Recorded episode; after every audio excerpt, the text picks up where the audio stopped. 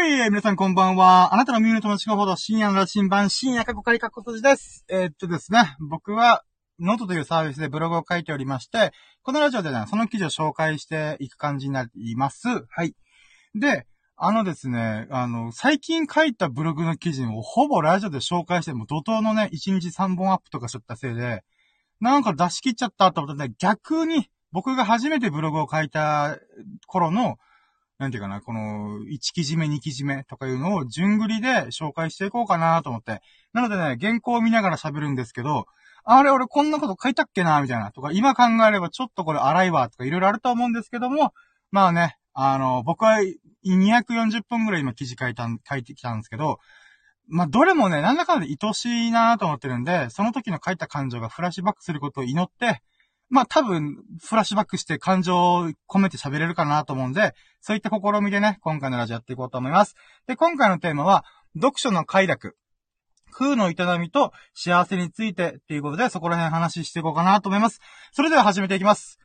やろうども、準備はいいか？よーそろー深夜の新聞プレゼンツ、深夜のジャンクコンパス !Here we go! はい。ということでね、まあ、まずちょっと僕のね、あの、ポエムを聞いてくださいよ。僕は、ここにいない。僕という存在が、本の中に溶けきって、本と一つになる感覚。それが最高に気持ちいい。この時間が永遠に続けばいいのに、と祈りたくなる。とかいうポエムを冒頭に持ってきてるんですちょっと恥ずかしいですね。今自分でも、うーんと思ってます。まあね、えっ、ー、と、まあ読書の秋とか言われてますけども、まあ11月だったんで冬っちゃ冬なんですけど、まあね、皆さん本とか読んでたり、読んだりしますかね。まあ、このブログを書いてあるからノートだったんで、まあ、ノート愛用してる人とかっていうのは、読書率高いのかなと思ったりします。で、ちなみになんですけど、本読むときって何のために本を読んでます？まあね、ちょっと、こう、質問がてら、質問というか問いかけがてら、あのー、皆さん思い浮かべてほしいんですけど、自分が本読むときに何のために読んでるのかなみたいな。でね、いろんな意見があると思うんですけども、僕は、快楽のために、気持ちいいから読んでたりとかするんですよね、本をね。で、もともと本を読むこと自体はすっごい苦手なんですよね。だけども、まあ自分にとって気持ちのいい本を選ぶことで、だんだんと読書習慣がつくようになってきたんですよね。で、そんな僕が最近、最近っつってもこれ1年前の記事なんだけどさ、まあ気づいた読書の快楽と空の思想と幸せについてお話ししていこうかなと思ってます。で、冒頭にある、冒頭にあるというかさっき言ったよくわかんないポエムなんですけど、本をよく読む人にとってはこの感覚が分かってもらえたら、もらえるんじゃねえかなと思ってるんですね。とりあえず、本を読んで没入感に入った瞬間、なんかゾーンに入ったみたいな状態になると、とんでもなく頭が冴え渡って、猛スピードで読み進めていくんですよね。で、無理して早く読んでるわけじゃなくて、読んだそばから理解してはガンガンガンガンこうページをめくって読んでいけるみたいな。で、まるでね、あの、スピリチュアルな世界とか知ってる人いるかな？まあ、そういう意味では、ワンネスって言われるんですよね。ワンネス体験だったりとか、宗教的な世界では、天国や極楽浄土体験、体験っていうぐらいの、なんか気持ちいいというか、一体感というか、没入感があるんですよね。で、僕が大好きな仏教的な世界観で言うと、これこそが空の営み。空っていうのは空って書いて空ね。の営みなのかなと思うんですよね。で、ここで少し空について説明してもらえ、説明させてもらいたいんですけど、東洋哲学の中には、あ、ごめんね。あの、東洋哲学って急に言って困るよね。あの、よく言うのが、えっ、ー、と、ソクラテスとか言うのが、と、え西洋哲学、ヨーロッパあたりのね、が西洋哲学で論理的にやるんですけど、東洋哲学ってのがあって、インドとか中東とかの、割とまあ、フィーリングを言語化していくみたいな感じの東洋哲学っていうのがあるんですけど、その中でたびたび名前は違えど、空の思想っていうのが、まあ、あの、言葉を変えながら、よく出てくるんですよ。で、皆さん、ちょっと聞きたいんですけど、どこまでが自分という存在だと思います？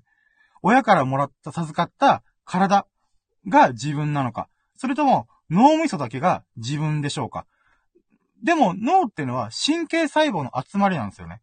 なんだったら、じゃあ神経細胞が自分なのかでも神経細胞という物質の中にも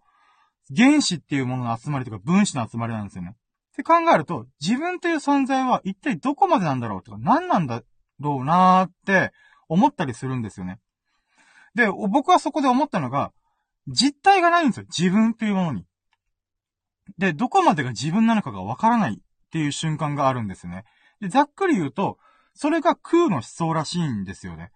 で、他の言い方だと、自分という存在は自分の肉体を通して世を見て、世の中を見ているっていう表現もあります。あ、つまり、えっ、ー、と、自分、なんかまあ簡単にはマジンガー Z、まあマジンガー Z とかガンダム的な思想っていうんですかね。この体はあくまで入れ物であって、中の魂というか意識が世の中を見てるっていう感覚なんですよね。まあね、これちょっとね、今ラジオでね、昔の記事喋ってるけど、わけわかんないよなーって聞いてる人って思ってるけども、喋っちゃいます。で、現代風に言うと、自分の人生を映画館で見ているのが自分っていう存在らしいんですね。で、この感覚が悟りへの目覚め、ニルバーナの目覚めだったりとか、幸せにつながっていくらしいんですね。で、僕はね、この空の思想は、なんとなく、このフィーリングというか感覚で理解はできたかなと思うんですけど、それがなぜ幸せにつながるかっていうのがどうしても納得できなかったんですよね。で、人生、映画館、え、あ、人生が映画鑑賞ってどういうことだよとか、映画を見てても傷つくことはないけど、生きてる時って、雲に道切って傷ついてばっかりじゃねえかよとか、空の思想でどう幸せになればいいんだよみたいな感じで、なんかね、こう、トゲがある感じで思ったんですよね。だけどね、この記事書く瞬、書く、書くに至るまでの瞬間って僕は本読んでて、めちゃくちゃ面白かったんですよ。で、没入感も半端なくて、あ、あー、これが空かと。空が分かったみたいな、なんかね、エウレカみたいな感じの、なんか、ね、アルキメデス並みの、なんていうかな、歓喜に触れたんですよね。もう分かったぞ、これだみたいな。で、さっきね、この、この、まあ、面白いなと思って本を読んでゾーンに入ったんですよ、頭の中が。で、続きが気になってしょうがなくて、いつもの僕と比べるとね、とんでもないスピードで本を読んでたんですよ。で、どんどん情報がパーンと入ってきては、理解して、納得して、はいはい、こういうことね、うん、わかるわかる、つってページめくっていくみたいな。で、その状態が、まずとんでもなく気持ちいいんですよ。で、本当にね、快楽状態なんですよ。もうガン決まり状態。なんですよね。もう気持ちよすぎて、よだれだらーって垂らすのかなと思うぐらい気持ちよかったんですよ。この没入感っていうのがね。で、本を読み終わった、まさにもうある意味賢者タイムですよ。もう出し切った。出し切ったっていうか入れ切った。まあまあまあまあ。まあ、空の営みってのが、どう幸せにつながるのかが分かった気がしたんですよね。その時の僕は。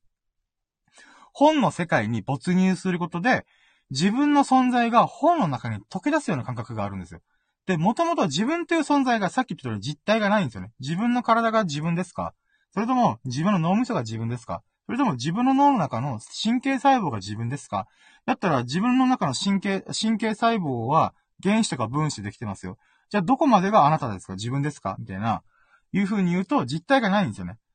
だからきっかけさえあれば、アイスクリームのように、シュワーってすぐに溶け出すんですよ。だからゾーンに入るときって僕は自分の意識が溶け出してると思ってるんですね。だから本と自分が混ざり合う。で、ここら辺が僕は空の営みなんじゃないかなと思ってるんですね。で、こっからが僕がずっと疑問に思ってた空の思想がどう幸せにつながるかっていうことなんですけど、もう、ただ単にさ、この気持ちのいい快楽状態が続くんですよ。この没入してる状態っていうのが。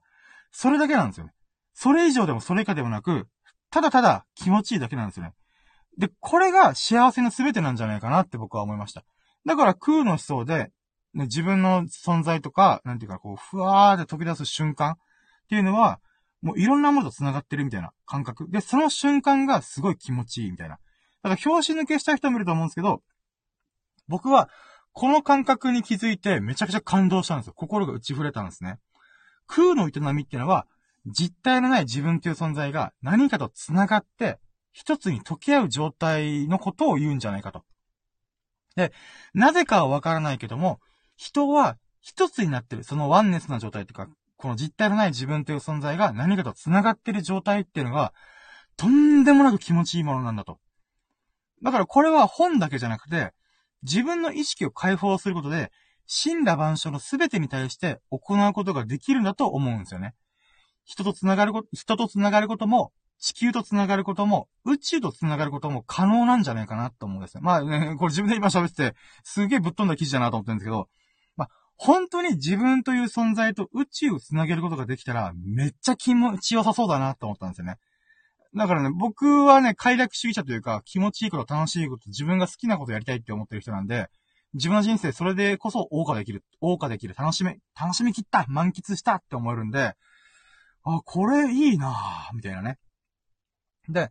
だからね、昔の東洋哲学者っていうのは、空の営みイコール幸せにつながるっって言ったんじゃねえかなって僕は思ったんですよね。あくまで僕のね、ヘリクツ的変論と捉えてくれれば、よく、よくて、ま、また飲み会のヨタ話、まあ、でた、でたらめ話の一つとして捉えてくれたらありがたいなと思っております。あわよくばね、僕が今言ったもうなんかね、パッパラパーな時の僕ですよ。今以上にパッパラパーですよ。そんな僕でもね、あの、あわよくば苦しんでる人、ああ、なんかしんどいわ、苦しいわ、辛いわっていう人がいたとしたら、その人の心が少しでも軽やかになるきっかけになれたら、僕が嬉しいなと思った感じです。ということでね、まあ、ブログの内容自体はまあこんな感じなんですよね。うん。まあ、すぐ終わっちった。いつも30分くらい喋ってるのに10分くらいか。しかも結構自分の中で喋りながらプラスしてった中で。うん。だからね、最近、まあ僕がこの気持ちいいこととか快楽主義者的な側面がどんどんどんどん加速してったんで、まあそのきっかけの記事になったんで、まあノートもこっから始まったんですよね。文章書くことって気持ちいいな、没入感あるな、つって、そっから始まったりとかもしてたんですよね。だからね、気持ちいいって意外と馬鹿にならねえなとかね、苦しんでどうこうよりもやっぱ楽しいとか気持ちいいっていう状態を最優先にして、動くっていうのもありかなと思って。まあだからといってね、薬物とかそういうのはちょっと体壊しちゃうんで、あんまり良くないなと思ってはいるんですけども、まあ、そうね、プラスするとしたら、うーん、この後、だいぶ後に僕ワクワクすることも大事だなって思ってて、ワクワクっていうのはさっきの本の没入感と近いんですけど、なんていうかね、自分がこれやりたいとか、あれやりたいとかっていう、で、しかもそれにまた着手する。例えば僕だったら本作りたいとか、ブログ書きたいとか、ラジオ撮りたいとか、そういう時ってね、やっぱ没入感がすごいんですよ。もう頭の中、脳汁ドバドバ出てる状態っていうんですかね。だからそういう状態に慣れてることってやっぱり、なんていうんですかね、このワクワク自体が空の営みにすごい近い側面を持ってるっていうことなのかなと思ったりするんですよね。だからね、ほんと夢中になれるものを見つけれただけでも、人生ってすごいバラ色だなと思ったりとかね。で、最近はね、中田敦彦さんの動画で、北条記っていう、日本三大随筆の一つ。まあ、だいたい平安、あ、平安っていうか鎌倉時代ぐらいかな。約800年とか1000年前の時に、日本の三大随筆が生まれたんですよね。枕草子、つれつれ草、えっ、ー、と、北条記。で、この北条記の、えっ、ー、と、方がね、鴨の長明っていう方なんですけど、まあまあ、いろいろ人生があったんですけど、エリート街道から、えっ、ー、と、こぼれ落ちた、まあ、落ちこぼれっ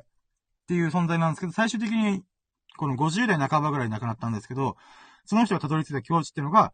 自分の好きなことやろうぜ、ベイビーみたいな、なんかそういう感じなんですよね。だから自分の、なんていうかな、好きなものさえあれば、あとは何もいらない。ってことで、1000年以上先駆けたミニマリストって中田さんはおっしゃってたんですね。なるほど、その切り口すげえ面白いと思って。で、この、北条機械って鴨の長命という人は、なんていうか、この、仏教だったりとか、あとは、なんだかな、家を作ったりとか、あとは、うーん、なんていうかな、ビア、楽器を奏でたりとかね。そういう風にね、あの、そ、当時の仏門の世界の中では割と欲まみれ。だけども、自分にとってはこれが気持ちいいんだから、なん、なんていうか、この一体感、没入感、ゾーンに入ってる感じ。まあ、スピリチュアル的にワンネスな体験してる時が気持ちいいんだから、もうそれが全てだよっていう風に言ってたりとかするんですよね。だからやっぱね、この、僕が尊敬する偉人たちというか、昔の素晴らしい人たちっていうのは、やっぱ共通してどっかで、その空の営みっていうのと結びついた、えっ、ー、と、活動というか、人生を歩んでるなーって改めてね、この記事ね、ほんと1年ぶりにちゃんと読んだし、今喋ったんですけど、まあそういう、なんていうかな、結局僕は軸が変わってないなとかね、ちょっとね、再認識できる、聞いちゃったかなと思います。